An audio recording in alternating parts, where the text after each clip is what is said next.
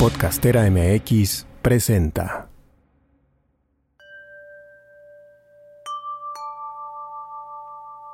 ¿Te has preguntado a dónde vas cuando duermes? ¿Has sentido por lo menos una vez en tu vida que tú no tienes el control? ¿Que hay algo más, algo más grande que todos nosotros? ¿Has sentido una profunda conexión con tu mascota, con otra persona, incluso con algún lugar? ¿Alguna vez has experimentado algo que simplemente no puedes explicar? Me llamo Carolina Montserrat. Soy una mujer con una sensibilidad exacerbada. Soy madre de dos niños. Me gusta trabajar con mujeres. Soy sanadora, soy psíquica y como tú soy un ser multidimensional. Yo estoy aquí para contarte cómo ha sido mi experiencia en esta biografía que sigo escribiendo en este bellísimo planeta que llamamos Tierra.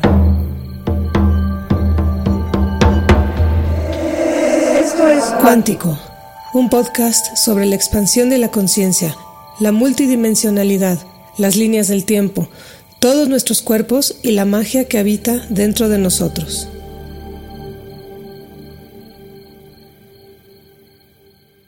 Hemos aprendido que el cuerpo humano es una máquina perfecta. ¿Y qué tal que esa definición fuera una de tantas aproximaciones a la existencia corporal? Pues lo es, y data en cierta medida de la era industrial, esa que desencadenó las guerras mundiales, la concepción de nuestra medicina occidental y la comida industrializada que es parte de nuestro día a día. El cuerpo máquina es una noción que surge de un sistema capitalista y patriarcal, donde el cuerpo se puede manipular a través de diversas técnicas hacia una eficientización que produzca bienes y no necesariamente hacia una vida plena en lo personal, lo comunitario y lo planetario. Cuerpo máquina es una explicación de cuerpo, sí, pero no la única.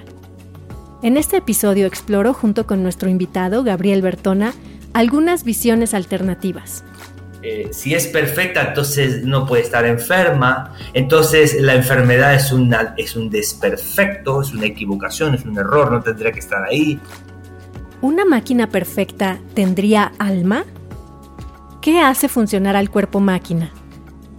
La milenaria Ayurveda, que es la mamá de todas las medicinas, observa que a la medicina occidental le hace falta un concepto, la energía vital. Otros sistemas médicos lo tienen. Para India es el prana, en China es el chi, en Japón el ki y para los mayas es el hunab-kub. Existe la idea platónica del cuerpo como cárcel del alma, el alma perfecta y el cuerpo imperfecto y apestoso. Para el cristianismo, el cuerpo es pecado y lo desprecia. Sus deseos, pasiones e impulsos son asociados con el mal. Tanto así que el mito de la virginidad se ha usado como un arma de control de los cuerpos y su sexualidad. En la visión yógica, el cuerpo físico es solo uno de los siete cuerpos que conforman nuestro ser. Para el filósofo David Le Breton, que parafrasea Descartes con su pienso, luego existo, y lo convierte en un siento, luego existo, la dimensión humana es corporal. Entonces, el cuerpo es una expresión material de la divinidad. Me llamo Angélica Íñiguez. Estás escuchando Corpus Sapiens, el podcast que va del cuerpo a la danza. Una producción de Podcastera MX. Hoy lo primero que diría es, bueno, soy un hombre de medicina, soy médico, soy un amante de la vida, soy, soy un tejedor de posibilidades, de oportunidades, frente a, lo imposible, a lo impasible, a lo triste, a lo difícil, frente al abismo, pretendo ser esperanza. Y es una pretensión muy ambiciosa y, me ayuda a ser argentino para ser tan creído. Así, un hombre de medicina muy humano, un médico muy hierbero, un hierbero muy yogi, un yogi muy científico, un científico muy danzante, un danzante muy, muy amante. Me gustaría que platicáramos sobre el cuerpo máquina y más allá de esta noción que es una noción en la que he pensado mucho, de cómo pensamos que el cuerpo es una máquina, cómo nos enseñan eso cuando vamos a la escuela, ¿no? El cuerpo es una máquina perfecta cuya pieza principal es el cerebro que trabaja para llevar señales, oxígeno y nutrientes a todos los otros sistemas y órganos. La máquina perfecta, ¿no? Y se le piensa como esa máquina que se puede controlar, que se puede manipular, que es como un objeto o sea, el ejemplo que me parece clarísimo es para los que nacimos o crecimos en los años 80, Massinger Z, esta caricatura del robot controlado desde la mente, cuando en realidad esa es una visión que surge a partir de la revolución industrial, ¿no? Que tiene una fecha, que, que, tiene muchos términos que se asocian con la guerra, que está totalmente cruzada por el capitalismo, que no siempre fue así y sobre todo que hoy en día en muchas culturas no se concibe únicamente así el cuerpo, sino que hay otras formas de concebir el cuerpo distintas a esta que creemos que es la explicación de lo que es el cuerpo, ¿no? Pensar al hombre máquina o a la mujer máquina o es una analogía que habla de una parte de nosotros. Tenemos una parte que podríamos leer desde ahí. Explica algunas cosas de lo que somos, esa mirada. El problema es que cuando me quedo solo con una mirada, ¿no? Mutilo como si no existiera todo lo demás, ¿no? Me pierdo ahí y me enfermo por mirar solo desde ahí. Hay un, hay un planteo que hace Edgar Morán sobre esto que me, me encanta y que lo he rescatado muchas veces porque él dice, en la máquina la confianza está puesta en los componentes separados. Si hay un componente separado de la máquina que no funciona bien, la máquina no funciona bien. Es muy importante que cada componente esté bien hechecito, bien, ¿no? milimétricamente ajustado para que la máquina funcione. La confianza está puesta en los componentes aislados. Y esto tiene mucho que ver con la creación humana. Hemos creado máquinas desde esta confianza en el componente separado que tiene que ver con esta locura occidental individualista, de la fantasía de la separación, que nos ha traído muchos beneficios, incluyendo muchas máquinas maravillosas, este, y nos ha metido en serios pedos. Y ambas cosas han ocurrido de forma simultánea. Y entonces Morán dice, en el sistema autoorganizador vivo, la confianza no está en el componente, está en la unidad. La vida se sostiene no por lo que una célula aislada puede hacer y es capaz de ser y lo perfecta que es. La vida puede autoorganizarse y crearse a sí misma, regularse, gracias a la confianza sistémica, a que esta interrelación sea armónica y sostenga la vida, con todo lo que implica, ¿no? Dentro y fuera esta autonomía dentro de la piel y esta autonomía múltiple en relación con, el ecosistema, con el planeta.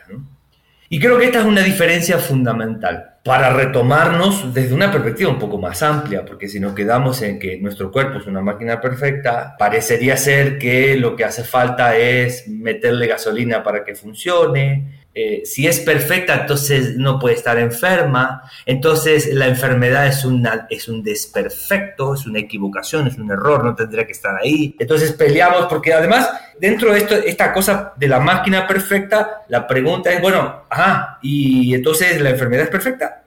En ese sentido, el médico sería el mecánico, como decía Sal, ¿no? el mecánico que arregla. Ah, el mecánico, entonces, le, exacto, le saca el carburador y le pone uno nuevo, ¿verdad? Y, esto eh, también ha inspirado al sistema médico, a nuestro sistema de salud, ¿no? Entonces, la medicina, ¿no? Se esfuerza con toda su técnica y su ciencia en tratarnos como máquinas a las cuales le quitas partes, le pones partes y con eso resuelve los problemas. Resulta que son todas fantasías, entelequias, algunas veces funciona, ¿eh? para algunas cosas la cirugía funciona maravillosamente, pero para la mayoría de las cosas no funciona.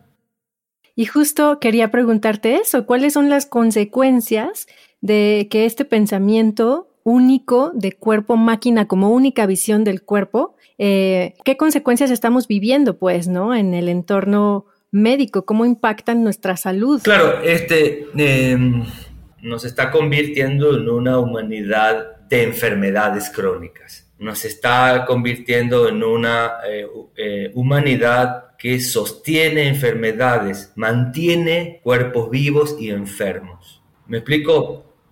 También hemos rechazado la idea de muerte siento que, la ciencia médica ve en la muerte un fracaso, ¿no? Como que siempre va a hacer todo por mantener vivos a los pacientes, lo cual me parece pues muy bien de entrada, ¿no? O sea, apelamos a la vida porque estamos vivos, pero como si la muerte se hubiera convertido también en un tabú, en última instancia como un fracaso. ¿Qué digo? ¿No? Ahí saltamos a otro problema del mismo, de la misma mirada mutilada, ¿no? De lo que somos, de lo que podríamos ser, de lo que podríamos aspirar a ser. Eh, si negamos la muerte como parte de la vida, si negamos el proceso de la muerte como parte de lo que sostiene la vida, como esta cosa intrínseca, cíclica, ¿no? que forma parte de los procesos vivos, eh, entonces tampoco le podemos dar el lugar a la muerte que merece. Y cada vez estamos perdiendo más la frecuencia de la muerte natural, ¿no? O sea, en los pueblos originarios, los viejitos, los que no fallecían antes por otras cosas, fallecían por muerte natural, no por enfermedades. Esto de la muerte natural, de simplemente se apagó como una velita, ya está, ya estuvo. ¿De qué murió? Se apagó. Estaba sano. Esto es cada vez más raro por este proceso que te digo de el tipo de desarrollo muy productivo, muy mercantilista, muy farmacológico, muy, muy quirúrgico, que ha, que ha favorecido el sistema médico, el sistema médico inserto en este modelo capitalista de consumo industrializado, tecnificado de la, de la sociedad humana, de las sociedades humanas, ha favorecido este desarrollo médico, este tipo de modelos médicos. Y, una de las consecuencias es esto, ¿no? Eh, es, es, la cronificación de enfermedades de los cuerpos vivos y enfermos, mantener cuerpos a través de estos productos de consumo eh, y reduciendo la calidad de vida y generando cada vez más problemas de acceso al sistema médico, ¿no? Entonces, eh, tratarse de esta manera es cada vez más caro, menos accesible para el común de la población. Y este es el proceso, ¿no? El proceso de un sistema médico en este sistema capitalista de consumo, de elites, que favorece a, a pocos y margina, deteriora la vida de muchos. Este, ahí se inserta la idea mutilada del cuerpo perfecto máquina, ¿no? Y creo que cada vez está más inserta la idea de que enfermedad en la vejez es normal, como que entre más años tenemos, mm, pues vamos a tener enfermedades, ¿no? Y, nos alejamos también de esta idea de, de, que existe la muerte natural y de que vejez no necesariamente es enfermedad. Enfermedad. Y es más triste que eso, porque en este contexto capitalista de desarrollo, de producir, y de que si no produces lana y este tipo de bienes específicos, ¿no? Que a su vez, ¿no? Como es un sistema médico social sostenido del consumo, favorece la cultura adictiva. ¿No? Entonces, que es otro de, las, de los rasgos de esta cosa de enfermar. Tenemos un sistema médico no, sistema económico que vive de enfermar gente, se sustenta de la enfermedad. Entonces, la contradicción es brutal. ¿Me explico? Favorecemos un sistema económico que vive de enfermar, la, ¿no? la industria alimentaria, la industria de las, de las drogas legales e ilegales, la industria de las armas, la industria... ¿Me explico? Eh, las grandes industrias, el tech, el big tech, ¿no? está sostenido esta cosa del consumo de, las redes sociales y el consumo es, un, es, adictivo, ¿no? Se está sostenido de, estos, de estos mecanismos neurológicos de la recompensa, de la dopamina, ¿no? Entonces, la industria, para lograr este consumo desproporcionado, desconectado, explotador, desvinculado, ¿no? Se sostiene de esta cosa de la adicción del humano. ¿no? Y por lo tanto, eh, empresas que viven de enfermar a las personas. Y todos estamos entrelazados en ese tejido, porque si tú empiezas a pensar, el señor de la esquina que vende los refrescos, y el que le trae los refrescos, y el señor que maneja el camión, eh, y eh, los empleados de la refresquera, y la materia prima que alimenta la refresquera, y el sistema político que recibe los impuestos, y, o sea, si tú piensas, ¿no? Es un entramado profundo, profundo y generalizado, del cual no, no, no es fácil, estamos atrapados en ese proceso. Entonces, por eso nuestro sistema médico, que es cómplice de ese proceso, este, em, entonces, bueno, eh, es cómplice, lo, mantiene, lo sostiene. En los hospitales vas a ver eh, eh keto chicken, eh, venta de donas, comida chatarra, en los hospitales médicos. Es, ¿no? es, una, es una brutal contradicción. ¿no? Los médicos, vas a ver que la mayoría de los médicos tienen un estilo de vida enfermante. O sea, eh, o sea, el sistema médico está estructurado por su cultura, como todos los sistemas médicos de la humanidad, de la historia de la humanidad. Por, eso es tan importante que lo hablemos, ¿no? que le pongamos un poquito de luz, que lo compartamos, porque necesitamos ir destejiendo ¿no? este, este atrapamiento, abriendo posibilidades para salir del atrapamiento y, y imaginar caminos diferentes si en serio queremos cuidar la vida dentro y fuera de la piel. Y esto me lleva a algo que eh, empecé con esa idea y no la terminé de decir, el tema de los viejos, ¿no? ¿Qué es la vejez? ¿Qué somos como sociedad? ¿Y qué vale en la sociedad? Entonces, por eso el, el viejo no solamente que nos estamos acostumbrando a una vida con enfermedad y síntomas naturalizados, ¿sí? De los cuales no nos ocupamos de raíz, sino solo nos ocupamos de apagar para mantenernos. No solamente en general ocurre eso, sino que al viejo, el viejo es un descarte, ¿no? ya no produce, ya no, ya no sirve. No solamente el viejo se, se, tiene que acostumbrar a tener una farmacia de 15, 20 medicamentos que además le deterioran la calidad de vida a través de otros mecanismos, sino que tiene que estar solo, sentirse inútil, no ser escuchado por nadie, no ocuparse de su bienestar, nadie invierte o hay muy poca inversión. Mirta, ¿no? De Mirta Blostein, que hemos hablado antes, sobre todo su trabajo con la danza en la vejez, ha tenido múltiples eh, y repetitivas resistencias a sus proyectos para meter en las instituciones espacios para que los viejos dancen y se expresen y se encuentren con sus cuerpos. O sea, tenemos una vejez realmente muy maltratada por este sistema capitalista, eh, ¿sí? Eh, de consumo y de, desperdicio. Por supuesto, el cuerpo es también un objeto de consumo y hay una fantasía del cuerpo sano, joven, perfecto, así como a lo pues nazi finalmente. Y lo que no entra en esos parámetros es sinónimo de, de, feo, de desperdicio, de algo que ya no sirve, ya no funciona y algo que se tiene que ocultar, ¿no? Totalmente. Es un tema que a mí también me vuela la cabeza, el tema de la vejez y de las eh, asociaciones que hacemos eh, de juventud y de vejez, ¿no? En, la sociedad. Oye, Gabriel, en ese sentido, en todo este panorama, ¿cuál es tu propuesta médica? Es una propuesta integral y creo muy particular.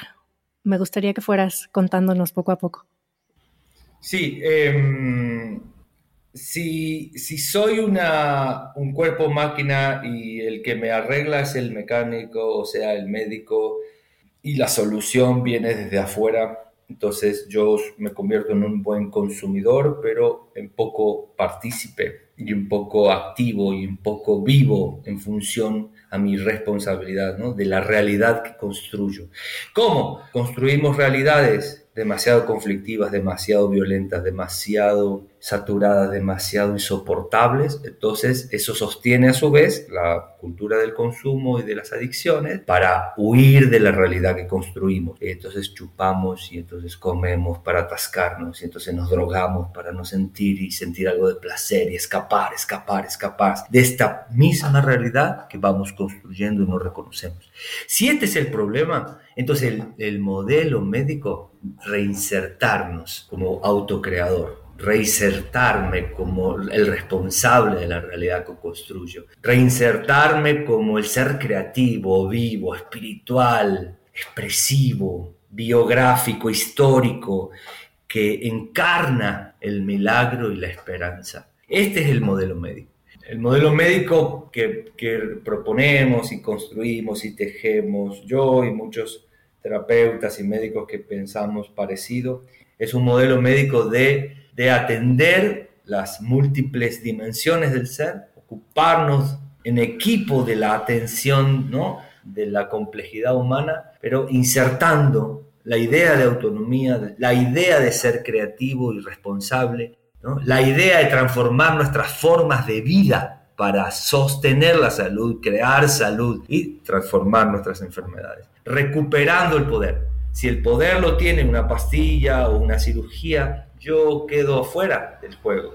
Si la cirugía o la pastilla que me tomo solo me acompañan, me explico, solo son apoyos eventuales que puedo requerir o no, entonces sigo yo estando en el centro del proceso. Cuando digo yo, tenemos que recordar que no, nos podemos, no somos escindibles, no podemos quedarnos aislados, o sea, el yo incluye el nosotros. Cuando digo yo, estoy diciendo también nosotros, no existe el yo sin el nosotros. Y lo hemos separado durante cientos de años de educación desde este paradigma de la disfunción o de la separación del, del ser, pero, pero no es real. Entonces, cuando digo necesitamos insertar el yo nosotros como el partícipe cotidiano de la vida cotidiana, del día a día, que va construyendo, moldeando, creándose a sí mismo, mismos. Entonces, e, este es el modelo médico. Y claro, es un modelo médico ambicioso, confrontador, ¿sí? Sí, sí que lo es. Yo que he sido tu paciente también puedo puedo saberlo. Es complejo tener la decisión de sanar algo contigo como acompañante, es tener también eh, la responsabilidad de reconocer y de, cambiar muchos patrones, muchas cosas, formas de pensamiento, de ver cosas que a veces no queremos ver, que son difíciles, ¿no? Y aquí pensé mucho en la ilusión de separación. Eh, me encanta que eres una mente científica. Además, eh, la ilusión de separación aquí creo que puede ser explicada con palabras de ciencia, por decir así, no es algo solamente pachamama, ¿no? Que realmente estamos conectados todos con todos. ¿Por qué, Gabriel? Sí, siempre eh, pongo la o, invito a poner la atención en la diferencia entre distinción y separación para pensar en la idea de, eh, es claro que cuando mamá y papá hacen el amor, en el mejor de los casos, y sus células germinales se encuentran y se implanta un nuevo ser en el útero de mamá y empieza a formarse un nuevo ser diferente a ellos dos y diferente a todo el árbol genealógico y diferente a toda la especie humana, es claro que hay un proceso de distinción, nos distinguimos unos de otros, somos químicamente muy diferentes, con algunas similitudes, psicológica o antropológicamente y antropológicamente, o sea, social y psicológicamente diferentes. Cada uno tenemos una historia diferente, pero no podemos pensarnos de otra manera. O sea, venimos de este encuentro de seres y llegamos a un encuentro de seres. Eh, mucha gente dice es que nacimos solos y morimos solos. Yo siempre digo, ¿cómo que naciste solo? Te parió tu madre, te voy a enterar que te parió tu madre. Te, voy a dar la noticia de que la que te parió fue tu madre. Solo no naciste. O sea, ¿sí? Te voy a dar la noticia de que tu madre eh, es una jungla, está llena de bacterias. Y cuando pasaste por su canal vaginal te llenaste de bacterias desconocidas. ¿no? O sea, solo, ¿a qué te refieres con solo? Y afuera en general, si no parió sola tu madre en la calle, hay algunos casos de esto, en general siempre hay alguien Cuando dices solo, ¿qué quieres decir? Nos morimos solos. Pues sí, no habrá alguno que se, se muera separado de otros seres humanos. ¿A eso le llamas solo? El otro día hacía la distinción entre sentirme solo o sentirme desvinculado efectivamente. Entonces, puedes estar rodeado de gente y sentirte solo efectivamente, o puedes estar solo físicamente en un cuarto sin otros, otras personas y sentirte eh, muy acompañado. Pensar en términos materiales y científicos la soledad, la separación, y es muy ridículo. Lo podemos pensar desde lo biológico desde las neurociencias, desde lo antropológico, desde lo físico, desde el campo cuántico de la física cuántica, lo podemos argumentar de muchas maneras, incluso desde lo esotérico, si quieres, desde alguna corriente espiritual, ¿no? O sea, la separación es bastante ridícula desde muchos puntos de vista y la seguimos sosteniendo, por muchas razones, porque nos conviene para muchas razones. Pensar simultáneamente en el yo y en el nosotros, en las múltiples dimensiones que nos, que nos estructuran de, los que, de lo que estamos hechos, y pensar en el desafío de cuidar la vida dentro y fuera de la piel, ah, es mucho, es muy complicado, es muy difícil, es muy agobiante. La complejidad de la realidad nos agobia y por eso hemos simplificado nuestras maneras de aproximación a la vida, pero lo hemos simplificado tanto que lo hemos empobrecido al absurdo. Cuando escucho que la gente dice, es que no somos nada, o sea, somos como un grano de arena en, el, en la inmensidad y no somos absolutamente nada en el universo vasto. ¿Y qué tal el microcosmos? ¿Qué tal cuando vas hacia adentro, no? Justo lo que decías, hay un montón de, de bacterias y al final vas a un microcosmos que es lo mismo que el macrocosmos. Entonces, bueno, ahí también eso nos puede dar un indicio de que hay una conexión adentro y afuera. Escuchaba un activista el otro día o leía que decía yo soy un activista por los mares y por los cuerpos de agua porque soy yo, porque es, lo mismo, no hay separación entre los cuerpos de agua y yo y la vida y la vida humana, ¿no? Culturalmente hemos aprendido a, separarlo todo, a creernos esta falacia de que estamos por encima de el planeta, que es otro objeto, que es explotable, que se puede regenerar infinitamente, que le podemos sacar absolutamente todo el provecho y que eso no nos va a generar ningún impacto a nosotros, ¿no? Porque podemos tener otro planeta, además, algún día.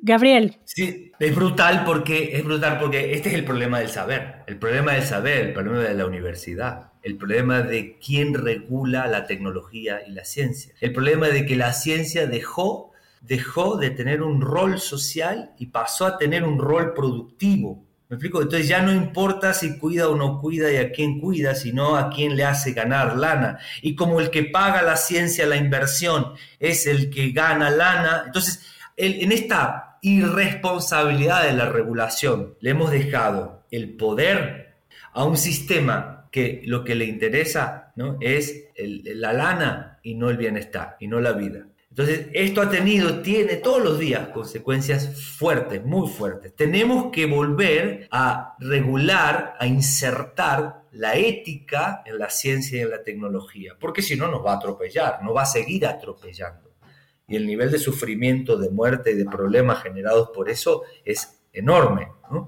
Este concepto de ciencia hegemónica también me vuela la cabeza. O sea, ¿cómo puede haber una ciencia hegemónica, una ciencia que es dictatorial? Y a veces el empuje hacia que los ciudadanos del mundo tengan una sola opinión sobre una cosa, me parece algo súper peligroso, porque también hay, hay altares que las personas ponemos a veces y en uno de esos altares está la ciencia. Entonces, todo lo que diga aquel que sea representante de la ciencia médica, por ejemplo, es sinónimo de verdadero.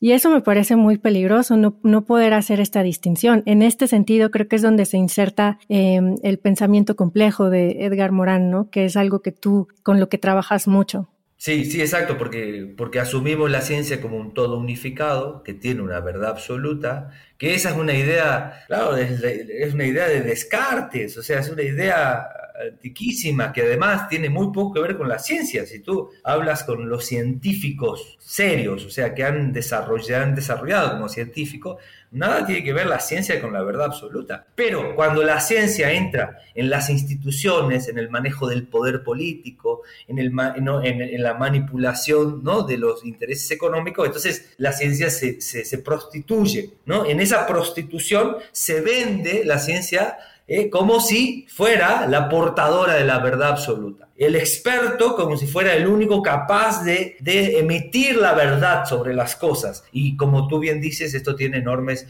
enormes riesgos para la libertad, para la autonomía, para la diversidad de los pueblos, para la, la riqueza de la diversidad de los pueblos y sus saberes. Totalmente, la libertad ahí está en juego. Gabriel, cuéntame de tu relación con la danza. Sé que hay una relación por ahí en tu vida. Sí, yo empecé a bailar desde chico. Eh, tenía muchos, muchas dificultades para bailar, eh, motrices, eh, por el tipo de, educación, por, mi tipo de estímulos en la infancia, pero persistí y hice danza folclórica, hice diferentes cosas. Pero sin duda fue un proceso de mi vida, el bailar y el expresar a través del cuerpo y la belleza y el movimiento y sin duda fue un proceso que, que me posicionó de esta manera para ser médico. O sea, cuando hablo de sentir el cuerpo, recuperarlo, conectar, expresarlo, meterte, eh, estoy hablando desde ahí, desde mi yo danza. Y, yo creo profundamente y eh, con mucha claridad que si los médicos, los terapeutas, los curanderos eh, danzáramos más eh, desde esta danza consciente, conectada, sensible, empática, tendríamos muchas más herramientas para acompañar a nuestros pacientes en el proceso de cuidar la vida. Con la danza hemos también tenido un problema en lo que hemos convertido a la danza en función de este modelo del que hablábamos al principio. Esto de que tú veas que en las, en las escuelas de danza haya tantos chavos lastimados por su formación, ¿no? Eh, no solamente en sus cuerpos, sino también en su autoestima, por la manera en que nos relacionamos con el cuerpo y la exigencia a lo que lo sometemos para hacer este producto de mercado que guste, esta cosa loca en lo que hemos ido como construyendo nuestros cuerpos. Entonces, bueno, ha tenido muchos procesos que no nos ayudan. No me refiero a ese tipo de danza, ¿no? No a la danza como producto de mercado, ¿no? Sino a la danza como un encuentro con lo mejor, con esta parte expresiva, no racional, primitiva, estética, a esa danza, a esa danza que nos lleva a ese viaje profundo para estimularnos, incentivarnos, para reconectar, para saber quiénes somos, a esa, a esa danza es a la que me refiero, que le vendría muy bien a los actores de, los sistemas médicos, ¿no? Claro que sí. Y a todo el mundo, a toda la gente, como una herramienta de, sanación y de curación. Hay culturas, eh, hay específicamente un documental sobre una cultura en África que voy a buscar cuál es y lo voy a poner en las referencias, que baila sus enfermedades parte de su sistema tradicional de sanación médico es bailar las enfermedades en colectivo y con acompañamiento de plantas, de hierbas, ¿no? Eso es súper interesante y es una forma. ¿Quién va a decir que no funciona? Les funciona a ellos. Además, el movimiento es una necesidad del cuerpo, es una necesidad de la vida. La vida también es movimiento. Entonces, la danza es parte de, de ese movimiento y es una necesidad esencial como comer, como dormir, como ir al baño, esas necesidades. Y la del movimiento no es una que muy comúnmente se, se enumere, ¿no? Más bien se da la indicación de haz ejercicio porque tienes que hacer media hora de ejercicio diaria, ¿no? Pero no se reconoce a veces como una necesidad de la vida, una necesidad de movimiento. Y sí, la referencia que hacías acerca de la danza escénica, por ejemplo, el ballet clásico es, es un ejemplo del cuerpo máquina. El ballet clásico eh, se sistematizó en la época de Descartes. Entonces, hay esta división totalmente matemática de mente-cuerpo, del cuerpo como la máquina perfecta que se domina. Y además es el cuerpo joven y blanco, no cualquiera puede subirse a bailar. Entonces, creo que esta idea también permea mucho esta idea de la danza, de los espacios que son permitidos para bailar y de los que no lo son.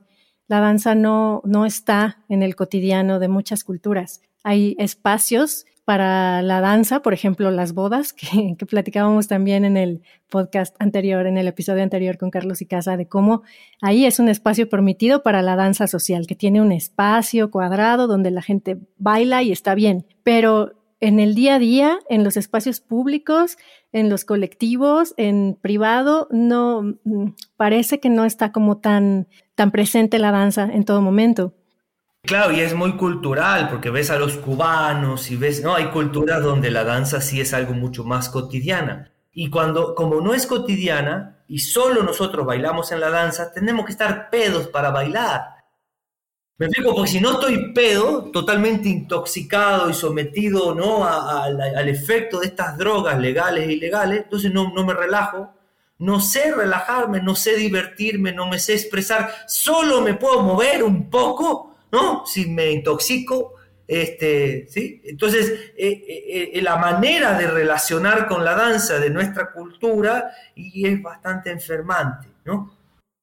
Pienso mucho, por ejemplo, en Chaplin, que me encanta, en la película de tiempos modernos, por ejemplo, de cómo él expresa cómo ese cuerpo que no es el cuerpo que se usa para el trabajo y que todas estas técnicas que se generaron para mejorar las habilidades físicas eh, fueron enfocadas en su momento a, a, mejorar la operación en las fábricas, ¿no? La operación de los cuerpos de los obreros en las fábricas y todo lo que se salga de ahí es loco, ¿no? Está como mal, está enfermo, está loco, está fuera del parámetro. Cuando en realidad eh, y, bueno, ahí podemos insertar la danza, por ejemplo, ¿no? La danza es una locura visto de esa manera porque la danza no sirve para producir. Entonces, bueno, es fabulosa esta, esta película. Les voy a dejar el link también en la descripción del episodio para que puedan ver tiempos modernos de Chaplin, de cómo lo hace con un humor tan fino y con un cuerpo tan hermoso. Y podemos preguntarnos quién realmente está enfermo, ¿no? El que hace las cosas diferentes o, toda esta idea de, eh, de manejar el cuerpo como la máquina perfecta.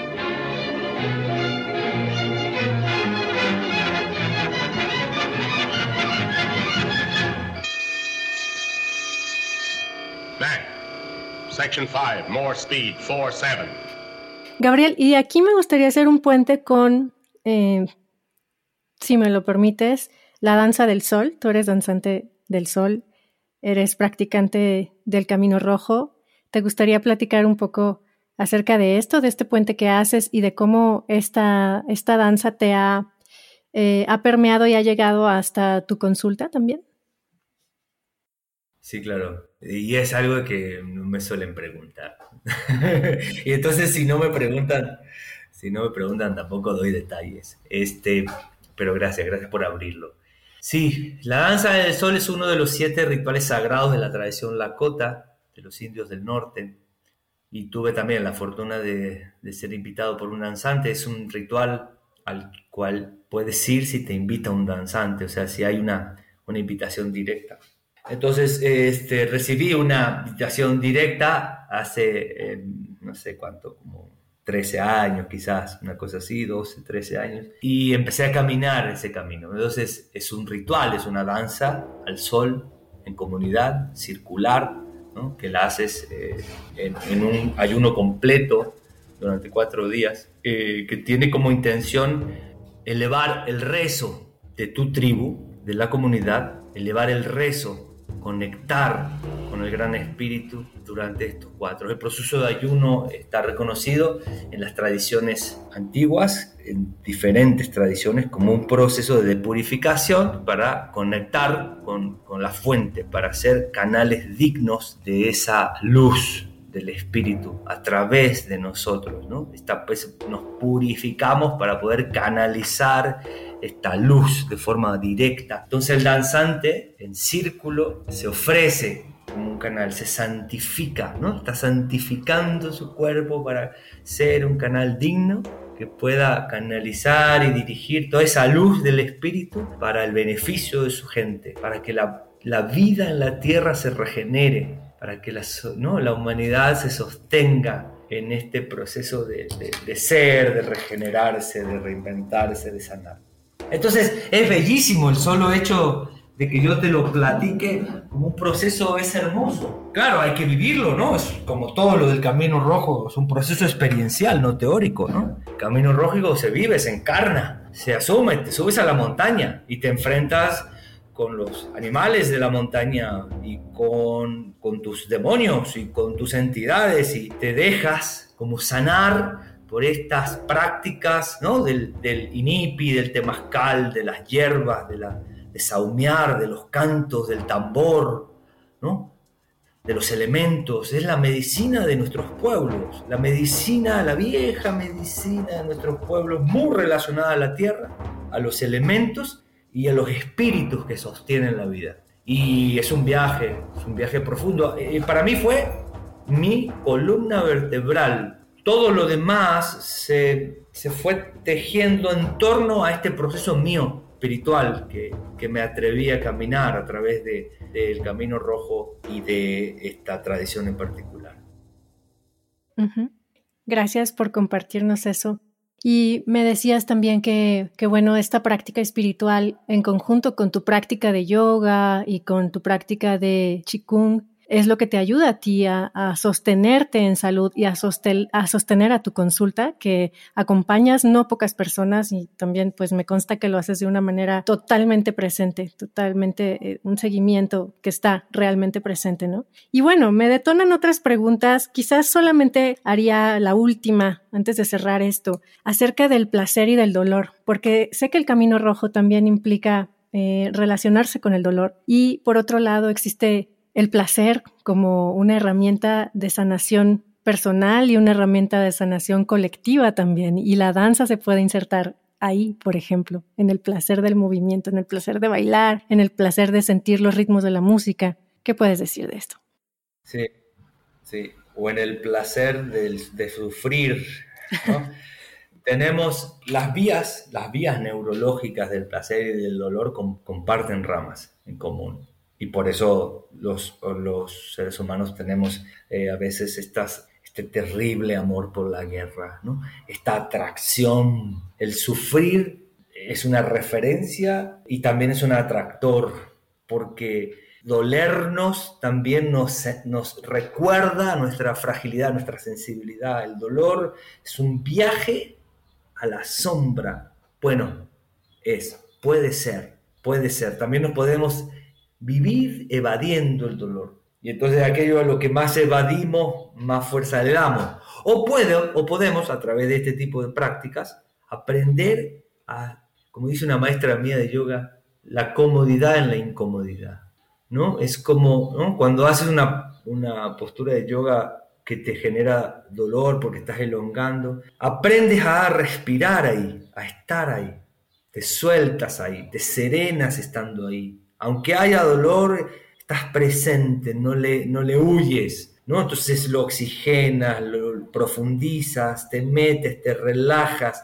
Este proceso, esta, este tipo de relación con el dolor, creo que nos da más capacidad de regularlo, porque con el dolor o con el placer, con ambas, nos podemos ir de forma compulsiva hacia un lado o hacia otro. Hay mucha gente que compulsivamente busca el placer de tipo evasivo y termina enfermando por la manera de buscar el placer, ¿no? Y hay gente que, porque está demasiado pegada al sufrimiento, no puede disfrutar de la vida. Y si no disfrutas de la vida, te vas muriendo de a poco también, te vas enfermando de a poco. Yo siempre digo que el placer es tan importante como el oxígeno para la vida. La diferencia es que si no hay oxígeno nos morimos rápido. Si no hay placer nos morimos lento. Pero es tan importante como el oxígeno para la vida. Es importante el placer para el sistema inmunológico, para la circulación cerebral, para la regeneración. Es importante para movernos, es importante para motivarnos, es importante para encender nuestros ojos, el tener ganas,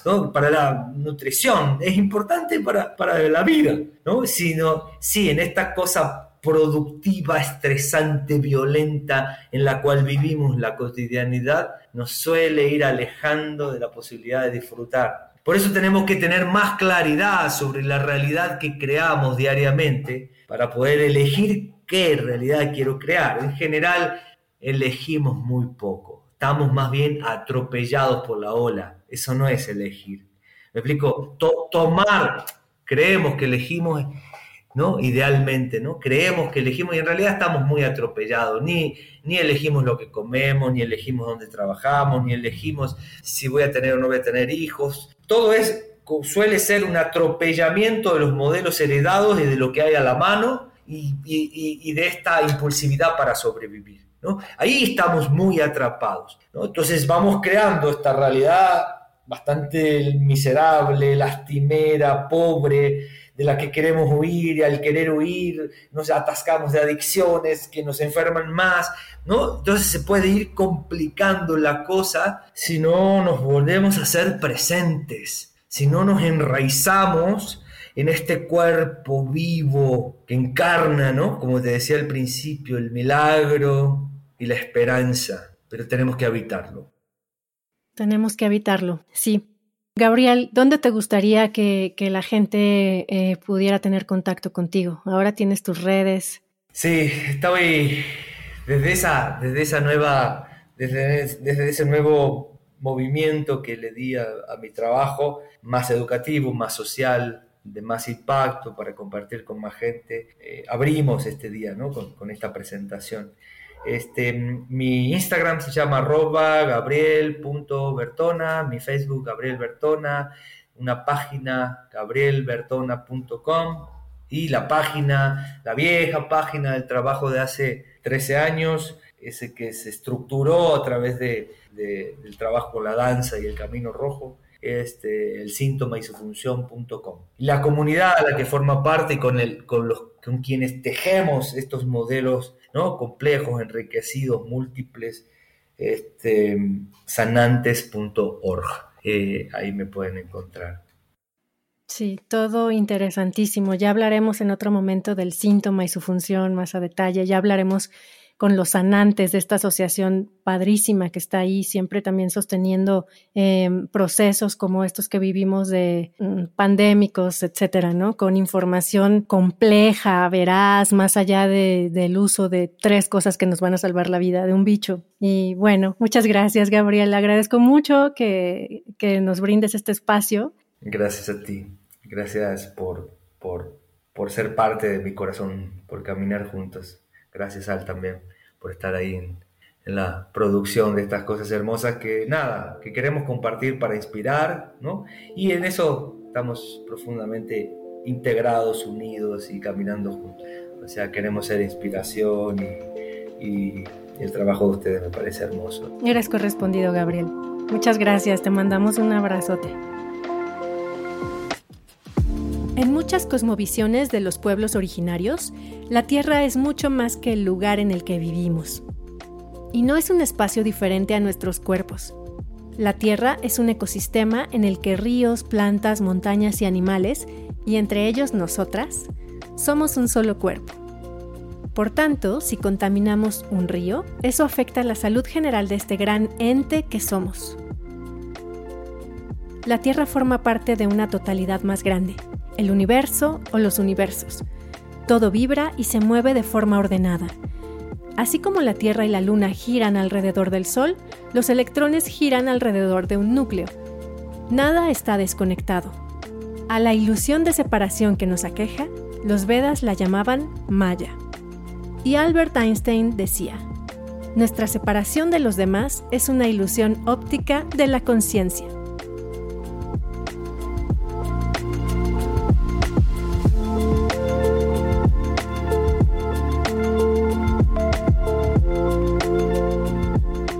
Corpus Sapiens es un podcast original de Podcastera MX.